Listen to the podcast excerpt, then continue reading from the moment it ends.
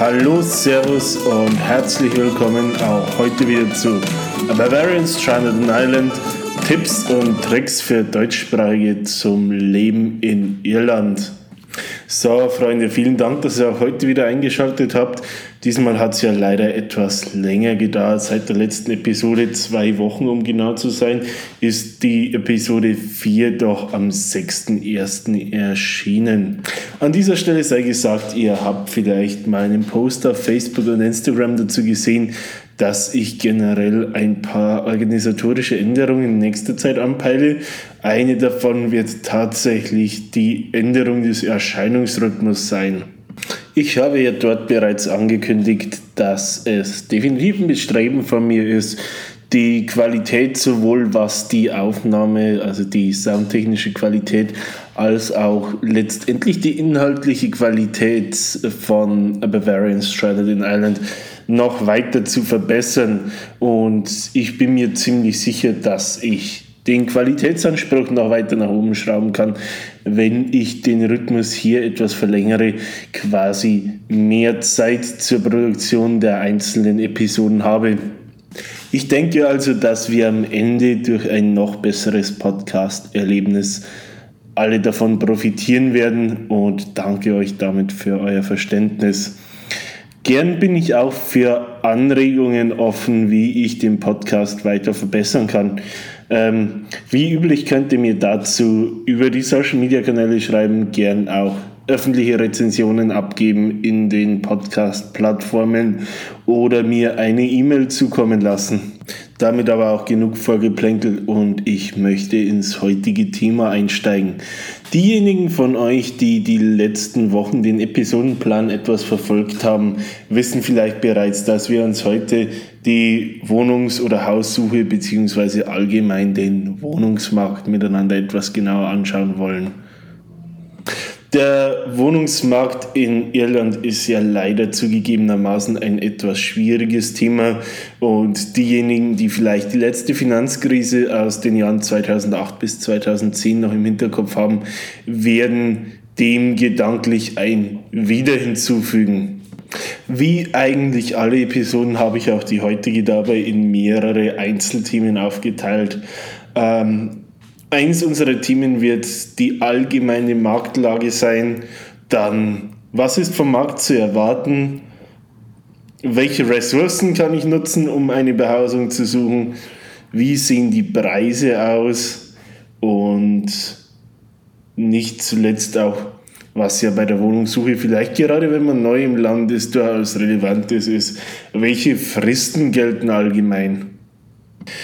Einsteigen wollen wir hier mit dem Thema, wie sieht die allgemeine Marktlage aus? Und ich sage mal so, diejenigen von euch, die bereits im Lande sind oder sich im Vorfeld bereits etwas auf die Suche begeben haben, wissen wahrscheinlich, dass die generelle Wohnungsmarktlage in Irland und gerade in den Räumen der Großstädte, dabei insbesondere Greater Dublin, eine durchaus schwierige ist.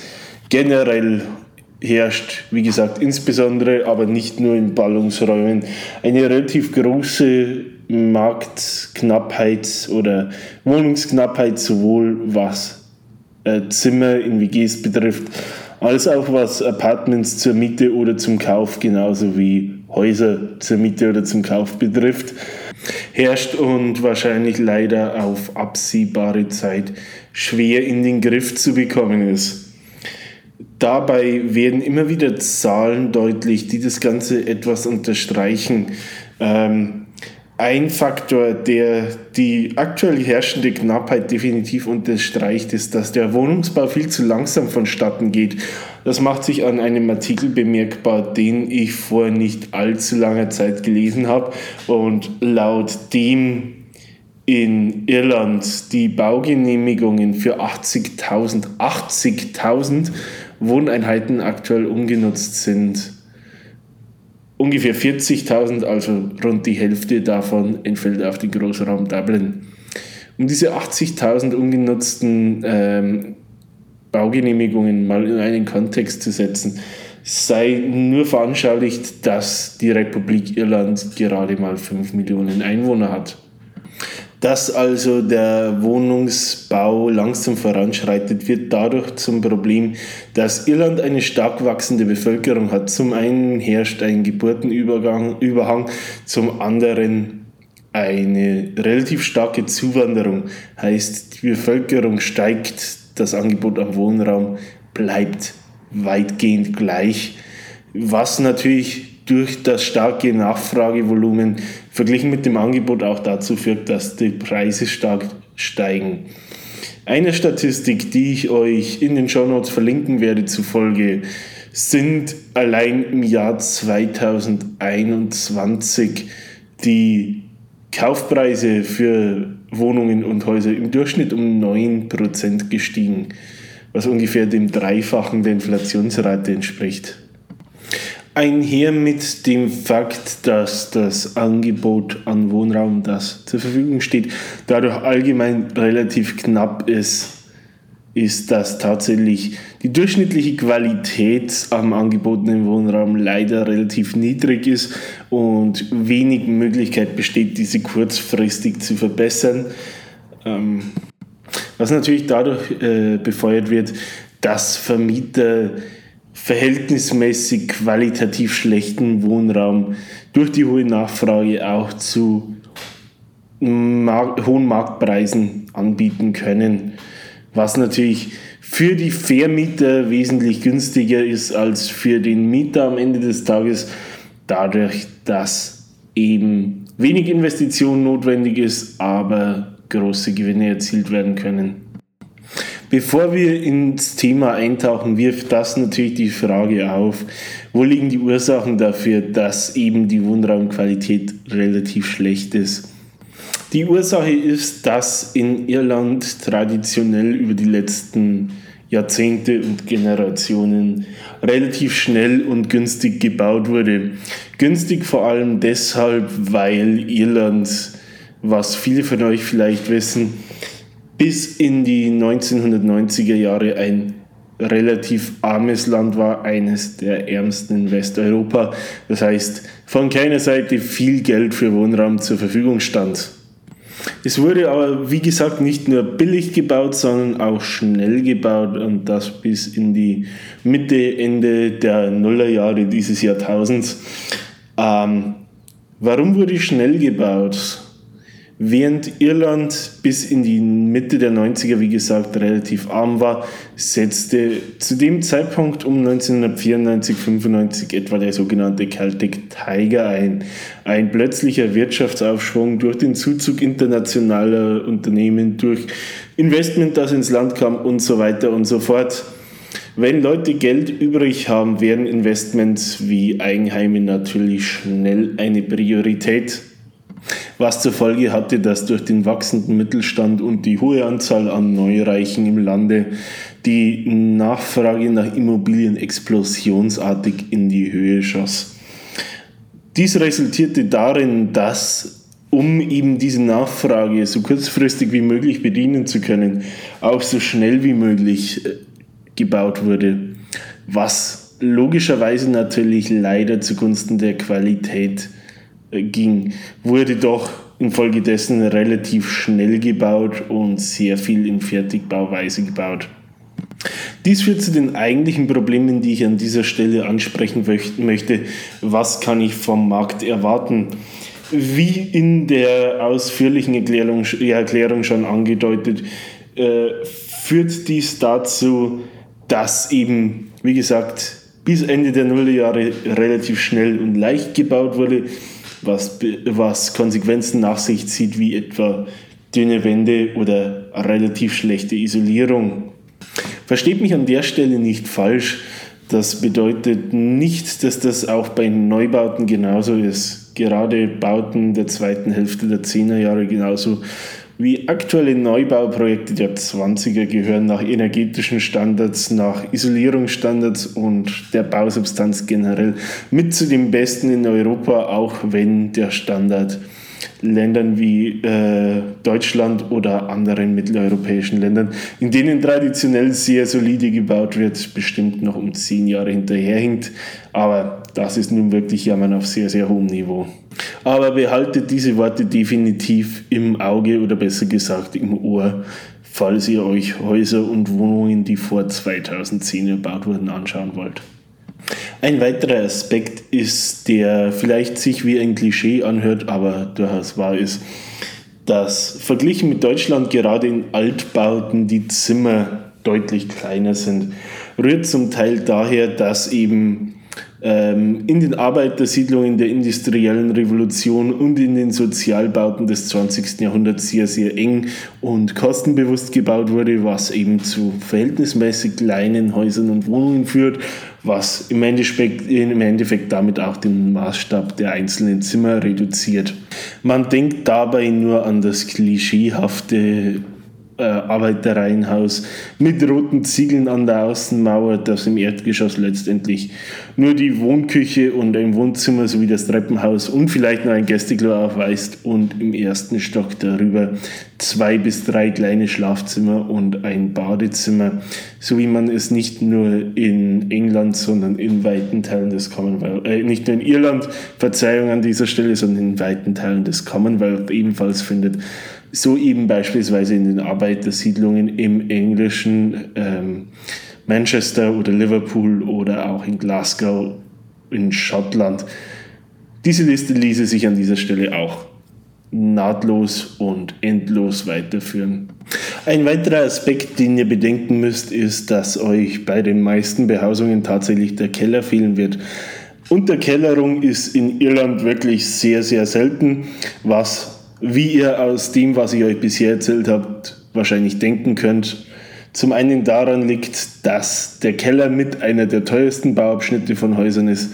Und zum anderen daran, dass Irland zu einem großen Teil auf entweder sehr felsigen oder sehr lehmigen und damit in unbeständigen Untergrund steht und damit eine Unterkellerung ähm, besonders wo eben oder zu Zeiten, wo eben die moderne Bautechnik noch nicht bekannt war, tatsächlich schwierig umzusetzen war.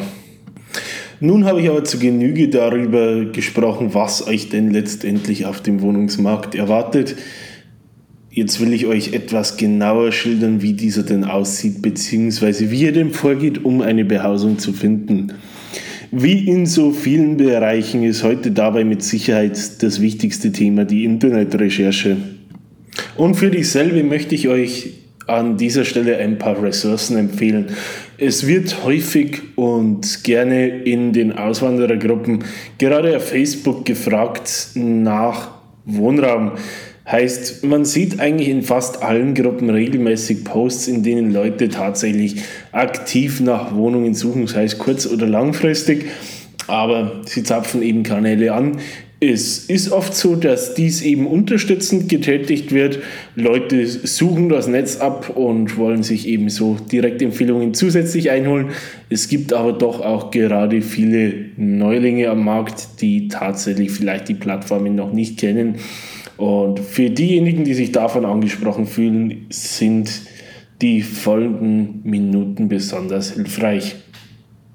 Ich möchte euch daher einfach mal ein paar Plattformen nennen, die von allen Seiten gerne benutzt werden und viel benutzt werden und auf denen ihr tatsächlich die meisten relevanten Inserate finden solltet. Äh, die Reihenfolge, in der ich die Plattformen vortrage, sollen so tatsächlich kein Ranking darstellen, mit Ausnahme vielleicht der erstgenannten Plattform, die ich tatsächlich als die beste und relevanteste erachte. Dem möchte ich nachschieben, dass ich tatsächlich dies aus rein informativen Interesse so aufstelle und euch die Informationen weitertrage, um euch damit zu helfen. Ich habe tatsächlich ähm, kein, keinerlei kommerziellen Interessen daran und auch mit keiner der genannten Plattformen in irgendeiner Form eine kommerzielle oder werbliche Partnerschaft. Die erste Plattform ist daft.ai die größte und bekannteste ähm, Wohnungsmarktplattform, die im irischen Markt kursiert. Es ist tatsächlich eine wunderbar gestaltete Website, die ich auch sehr gern und häufig selbst nutze. Aktuell finden sich dort ungefähr 12.500 Inserate zu Wohnungen und Häusern, genauso wie zu WG-Zimmern. Ähm, die Wohnungen und Häuser sind sowohl nach Miete als auch nach Kauf sortiert. Heißt, ihr könnt dort Behausungen zur Miete, zum Kauf suchen, WG-Zimmer suchen. Dabei habt ihr tatsächlich zahlreiche Filtermöglichkeiten nach Ort, nach Preis und nach Art der Immobilie, nach Größe der Immobilie und so weiter und so fort. Von dem her äh, wirklich ein sehr, sehr hilfreiches, gerade direkt nach Zuzug ins Lande definitiv immer einen Blick wert, gerne auch davor. Das heißt, definitiv für jeden, der eine Immobilie sucht, definitiv wärmstens empfohlen. Dahinter stehen mehrere weitere Plattformen, die ich ebenfalls nennen möchte. Wie gesagt, ich selber nutze sie selten. Ich meine, ich bin auch aktuell nicht auf Wohnungssuche, aber wie gesagt, kommen meines Erachtens allein schon durch den Umfang nicht an Daft heran. Äh, viel deckt sich tatsächlich auch mit den Inseraten, die ihr vielleicht zuvor schon auf Daft gesehen habt, aber ergänzungshalber seien auch diese genannt und das wären zum einen rent.ai, rent wie Mieten, dann Gumtree.ai, Gumtree wie Gummibaum und myhome.ai. Alle dieser Plattformen geben sowohl Möglichkeiten, nach Orten zu filtern, als auch nach Preisen zu filtern und bieten sowohl Optionen zur Miete als auch zum Kauf an. Wenn ihr bereits in Irland seid, möchte ich euch definitiv aber zusätzlich ans Herz legen, ähm, auch Inserate lokaler Makler ins Auge zu fassen, genauso wie euch vielleicht an eurem derzeitigen Wohnort zu vernetzen. Die besten Angebote sind in der Regel immer noch face-to-face -face zu finden und gerade wenn man gewisse Kontakte hat, von dem her ähm, Word of Mouth ist immer noch besser als jede Online-Empfehlung und jede Plattform. Von dem her, holt euch gern, wo ihr nur könnt, Erfahrungswerte ein. Es wird euch definitiv weiterbringen. Fragt Freunde, Bekannte, Verwandte, Arbeitskollegen. Jeder, der vielleicht in irgendeiner Form mit der Wohnungssuche in Irland schon in äh, Berührung gekommen ist, fragt auch gerne mich auf den bekannten Kanälen. Wo ich nur kann, helfe ich dabei gerne weiter. Das nächste Thema ist eins, das stark mit der Suche verwandt ist und bei der Suche definitiv immer eine Rolle spielt und das ist der Faktor Zeit. Wie sehen Fristen auf dem irischen Wohnungsmarkt aus? Um dem eine knappe Zusammenfassung vorauszuschicken, kann ich hier eine Aussage treffen, die ich kürzlich in sehr ähnlicher Form auch zum Arbeitsmarkt getroffen habe. Generell ist der irische Wohnungsmarkt wesentlich schnelllebiger als der in Deutschland und meiner Kenntnis nach auch als der in Österreich oder der Schweiz. Ich lese immer wieder von Auswanderern aus Deutschland, gerade eben wieder in den vorhin bereits erwähnten Facebook-Gruppen, die tatsächlich eine Auswanderung nach Irland planen ähm, und bereits im Vorfeld sei es drei, vier, fünf Monate vielleicht sogar vor dem eigentlichen Ausreisedatum tatsächlich auf die Wohnungssuche gehen wollen. Tatsächlich mag das etwas sein, das auf dem deutschen Wohnungsmarkt ja praktikabel ist, dadurch, dass Kündigungsfristen für Wohnungen oft relativ lang sind. Da sprechen wir ja meines Wissens oft von den genannten drei Monaten. In Irland sieht es aber grundsätzlich etwas anders aus. Generell sind Mietverträge sehr häufig befristet, ähm, oft mit Mindestlaufzeiten von sechs Monaten, oft auch einem Jahr, seltener auch zwei Jahren, aber in den meisten Fällen haben sie tatsächlich ein Ablaufdatum, was bedeutet, dass eben vorzeitig eine Verlängerung vereinbart wird oder eben Leute scharf zu diesem Datum ausziehen und tatsächlich dann entsprechend sechs bis acht Wochen vorher planen mit ihrem Auszug und in dem Zeitraum tatsächlich auch nach einer neuen Behausung suchen. Was letztendlich bedeutet, dass tatsächlich ähm, die Suche vier oder fünf Monate vor dem geplanten Einzug tatsächlich relativ aussichtslos ist. Wie gesagt, wir sprechen hier in der Regel von Fristen zwischen vier und sechs Wochen, in der Regel oftmals auch kürzer, gerade beim Thema WG-Zimmer ist es oft so, dass tatsächlich diese mit dem Inserat bereits zum Einzug zur Verfügung stehen. Das heißt, Einzug zum schnellstmöglichen Datum erwünscht ist. Äh, selten sprechen wir dabei von einem Zeitfenster von mehr als zwei oder drei Wochen. Von dem her, wie gesagt, ich würde euch definitiv empfehlen, nicht mehr als sechs bis acht Wochen im Voraus zu suchen. Ihr werdet dabei in der Regel leider nicht fündig. Viele von euch werden sich jetzt fragen, wie bitte bekommt man denn innerhalb von sechs bis acht Wochen den Auszug aus einer alten und den Einzug in eine neue Wohnung organisiert? Die Antwort auf diese Frage ist so trivial wie einfach. Es ist tatsächlich so, dass in Irland tatsächlich mit wenig Mobiliar umgezogen wird. Sehr, sehr viele der Wohnungen gerade zur Miete sind in der Regel Selbiges gilt natürlich für ganze Häuser und für WG-Zimmer, sind in der Regel bereits möbliert. Möbliert umfasst hier tatsächlich selbst Geschirr und Besteck. Das heißt, es ist in den Wohnungen tatsächlich sehr häufig alles zum Leben Notwendige vorhanden, was tatsächlich eigenen Ballast in Anführungsstrichen in Form eigener Möbel oft fast zur Gänze ersetzt. Das heißt, es wird tatsächlich nur mit persönlichen Habseligkeiten und Bekleidung umgezogen, in sehr, sehr vielen Fällen, was den Prozess entsprechend beschleunigt. Das ist natürlich ein Aspekt, der sein Für und Wider hat und an dem man sich erstmal gewöhnen muss, der aber hierzulande aber eher die, die Regel als die Ausnahme ist. Gerne helfe ich euch auch an der Stelle mit Tipps und Tricks und persönlichen Erfahrungsberichten auf Nachfrage weiter. Damit würde ich sagen, steigen wir direkt in das letzte Thema des heutigen Abends und viele würden wahrscheinlich sagen, auch das unangenehmste ein. Und das ist tatsächlich das preisliche Spektrum, auf das man sich einstellen muss. Im Vorausblick sei dabei gesagt, dass wie so gut wie alle Länder der Welt, dabei auch Irland, innerhalb des Landes ein deutliches Preisgefälle hat, das in allererster Regel von Stadt zu Land geht. Heißt, ländlichere Gegenden sind in aller Regel deutlich günstiger als die Städte, was bestimmte Touristen- und Ferienorts-Hotspots mal außen vor lässt aber auch diese sind in idyllischer Lage meistens deutlich günstiger als vergleichbare Großstadt-Locations. Ich bitte euch an der Stelle auch nachzusehen, falls ich hier mit etwas großen und groben Preisspannen hantiere. Die Werte, die ich an dieser Stelle nenne, beruhen tatsächlich auf meinen eigenen Erfahrungen, sei es an dem, was ich tatsächlich an für mich relevanten Inseraten betrachtet habe, als auch Nachforschungen, die ich aus Neugierde in den letzten eineinhalb bis zwei Jahren in allererster Linie auf DAF.ie angestellt habe.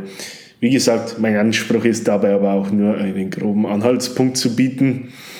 Gerne bin ich auch hier bereit, auf Nachfrage bei tieferen Insights zu helfen. Bevor wir hier tatsächlich in die einzelnen Beispiele einsteigen, möchte ich auch nochmal ein paar allgemeine Beobachtungen vorausschicken.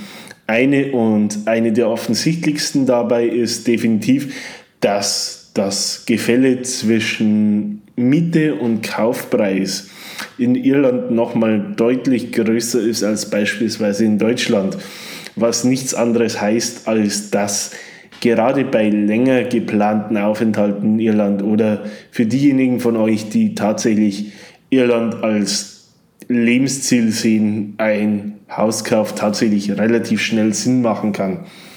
Dies führt auch dazu, dass Irland tatsächlich eine der höchsten Eigenheimbesitzerquoten in Europa, wenn nicht sogar der Welt aufweist.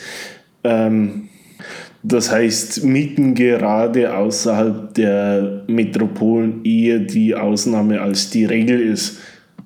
Das kommt zum einen daher, dass eben die staatliche Rentenversorgung tatsächlich mehr auf einer Grundversorgung beruht und damit ein Eigenheim tatsächlich oft als elementarer Bestandteil der Altersversorgung mitgesehen wird, was auch dazu führt, dass letztendlich der durchschnittliche Eigenheimkäufer wesentlich jünger ist als beispielsweise in Deutschland. Resultierend daraus ist auch der Aufschrei relativ groß, dass das, dass das Durchschnittsalter der Erstkäufer in den letzten Jahren stark ansteigt. Von, ich glaube, sieben aus zehn Eigenheimkäufern, die bei ihrem Erstkauf unter 30 Jahre alt waren im Jahre 1996, sind daraus vier aus zehn geworden im Jahre 2021. Was wie gesagt zwar wahrscheinlich verglichen mit Deutschland und Mitteleuropa immer noch eine relativ hohe Quote ist, aber wie gesagt innerhalb des Landes einen deutlichen Verfall aufweist. Das dürfte in allererster Linie an den doch sehr stark ansteigenden Immobilienpreisen in den letzten Jahren liegen, was eben den Hauskauf oft für jüngere Leute schlicht und ergreifend unmöglich macht. Auch hier wird das Stadt-Land-Gefälle relativ deutlich. Ist es doch so, dass auf dem Land, also in Dörfern und Kleinstädten, tatsächlich nach wie vor sehr viele Leute ein Eigenheim in relativ jungen Jahren, das heißt oft unter 30, erwerben. In den großen Städten, sei es Dublin, Cork, Galway, Limerick, ähm, Menschen oft auch, und das betrifft sich nicht nur auf, auf Expats, sondern genauso gut auf Iren, die gerade wenn sie eben nicht in ihrer Heimatstadt leben, bis weit in ihre 30er in WGs leben oder wenn sie eben in ihrer Heimatstadt leben, dann oft bis ins selbe Alter bei ihren Eltern leben, bis sie sich letztendlich den Kauf eines Eigenheims finanzieren können. Selbiges trifft natürlich noch mehr auf Singles als auf beispielsweise Paare zu oder gar Familien, wo eben eine eigene Behausung dann dementsprechend oft früher oder später eine obligatorische Sache wird. Bevor ich mich hier aber gänzlich im Kontext verliere, steigen wir nun in die Preisdiskussion ein.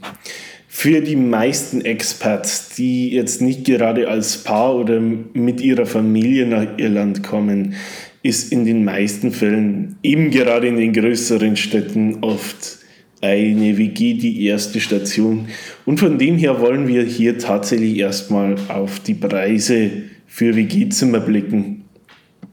Hier ist die Spanne grundsätzlich relativ groß gehalten, auch unabhängig der Standorte, weil ich hier tatsächlich nicht zwischen Einzel- und Doppelbettzimmern sowie Zimmer mit eigenem Badezimmer oder Gemeinschaftsbad unterschieden habe. Heißt, wir sprechen hier tatsächlich von der Gesamtspanne je Standort. Da es, denke ich mal, einen großen Teil von euch nach Dublin verschlagen hat oder auch noch nach Dublin verschlagen wird, fange ich dabei absteigend von Dublin an und taste mich dann über weitere Großstädte, über Mittelstädte bis hin in den ländlichen Raum vor. Was also Dublin und Greater Dublin betrifft, ist bei einem WG-Zimmer mit einer Preisspanne von ungefähr 500 bis 1200 Euro zu rechnen. Ich weiß, das ist eine relativ weite Spanne, geht aber tatsächlich von einem äh, kleinen Zimmer mit Gemeinschaftsbad in einer WG mit vier oder fünf Leuten ähm, in einem Stadtteil relativ weit außerhalb des Zentrums mit zweifelhaftem Ruf, wie eben beispielsweise Finglers, bis hin zu einem großen sonnendurchfluteten Zimmer in Ballsbridge oder Sandy Mount mit 15 oder 20 Quadratmetern und eigenem Bad und nur einem Mitbewohner in der Wohnung. Wenn wir uns jetzt hier im Vergleich dazu andere Großstädte wie eben Cork, Limerick oder Galway anschauen, dürfte hier die Preisspanne nach gleichen Maßstäben bei etwa 450 bis 1000 Euro liegen. Selbiges für Mittelstädte. Dabei, Mittelstadt ist in Irland immer ein etwas schwieriger Begriff. Je nach Landesteil unterscheidet sich der Maßstab da auch stark. Aber ich würde jetzt mal so allgemein da Städte mit etwa 10.000 bis 40.000 Einwohnern eingruppieren. Da liegen wir tatsächlich bei einem Preisfenster von ungefähr 400 bis 700 Euro. Und im ländlichen Raum, in abgelegeneren Teilen des Landes, in Dörfern oder Kleinstädten, dürften wir uns hier etwa im Bereich von 300 bis 500 Euro bewegen. Das heißt ungefähr bei der Hälfte dessen, was in Dublin fällig wird. Zum Vergleich dazu schauen wir uns als nächstes ein One-Bedroom-Apartment an.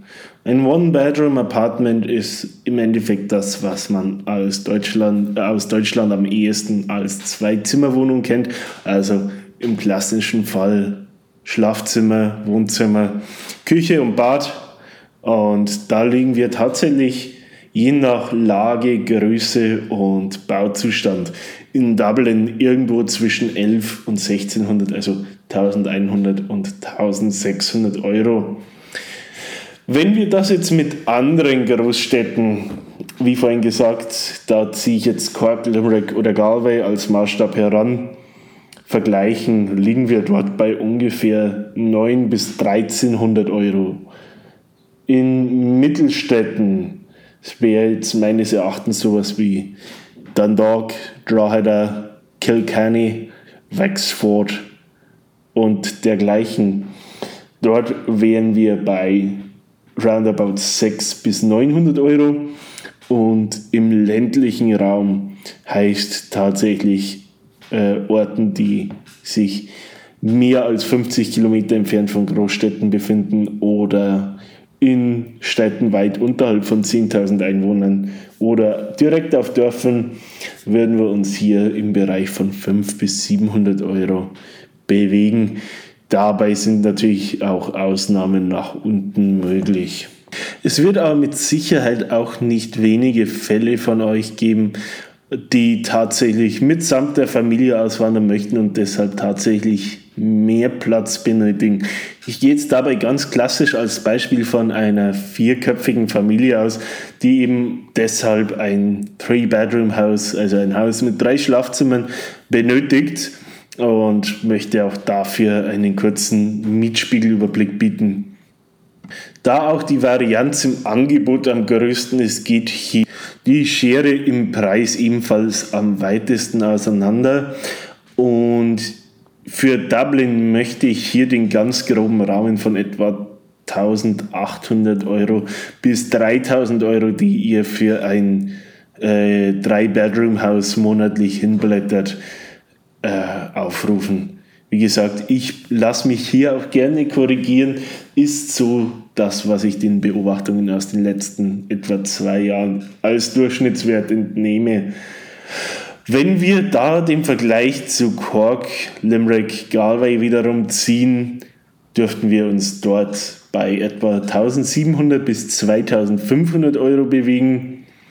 In Mittelstädten werden wir hier im Regelfall irgendwo zwischen 1000 und 1500 Euro liegen und auf dem Land bei etwa 800 bis 1200 Euro. Ich habe es vorhin schon mal angedeutet, dass das Miete zu Kaufverhältnis in Irland nochmal deutlich günstiger für den Käufer ist als in Deutschland. Äh, in Deutschland ist es ja in der Regel so, dass ihr für eine Immobilie je nach Standort etwa 15 bis 20 Jahresmieten als Kaufpreis kalkulieren könnt. Hier in Irland verringert sich das deutlich und der Kaufpreis liegt in der Regel irgendwo zwischen 10 und 15 Jahresmieten. Von dem her wird es wahrscheinlich nicht wenige geben, die entweder diesen finanziellen Vorteil von Anfang an nutzen wollen oder aber von vornherein sehen, dass für sie Irland quasi die Final Destination ist und deshalb mit einem Kauf einer Immobilie liebäugeln. Deswegen möchte ich euch genauso wie ich es eben mit dem Wohnungs- oder beziehungsweise Mietpreisindex gemacht habe, hier auch einen kurzen Kaufpreisvergleich bieten ähm, genauso möchte ich hier tatsächlich einen Blick werfen auf One-Bedroom-Flats, genauso wie auf drei Bedroom-Apartments und drei Bedroom-Häuser. Der Übersichtlichkeit halber gehe ich dabei genauso vor wie eben bei den Mieten, dass ich eben absteigend mit Greater Dublin beginne und dann über Großstädte, Mittelstädte in den ländlichen Raum absteigend die Preisspannen nenne.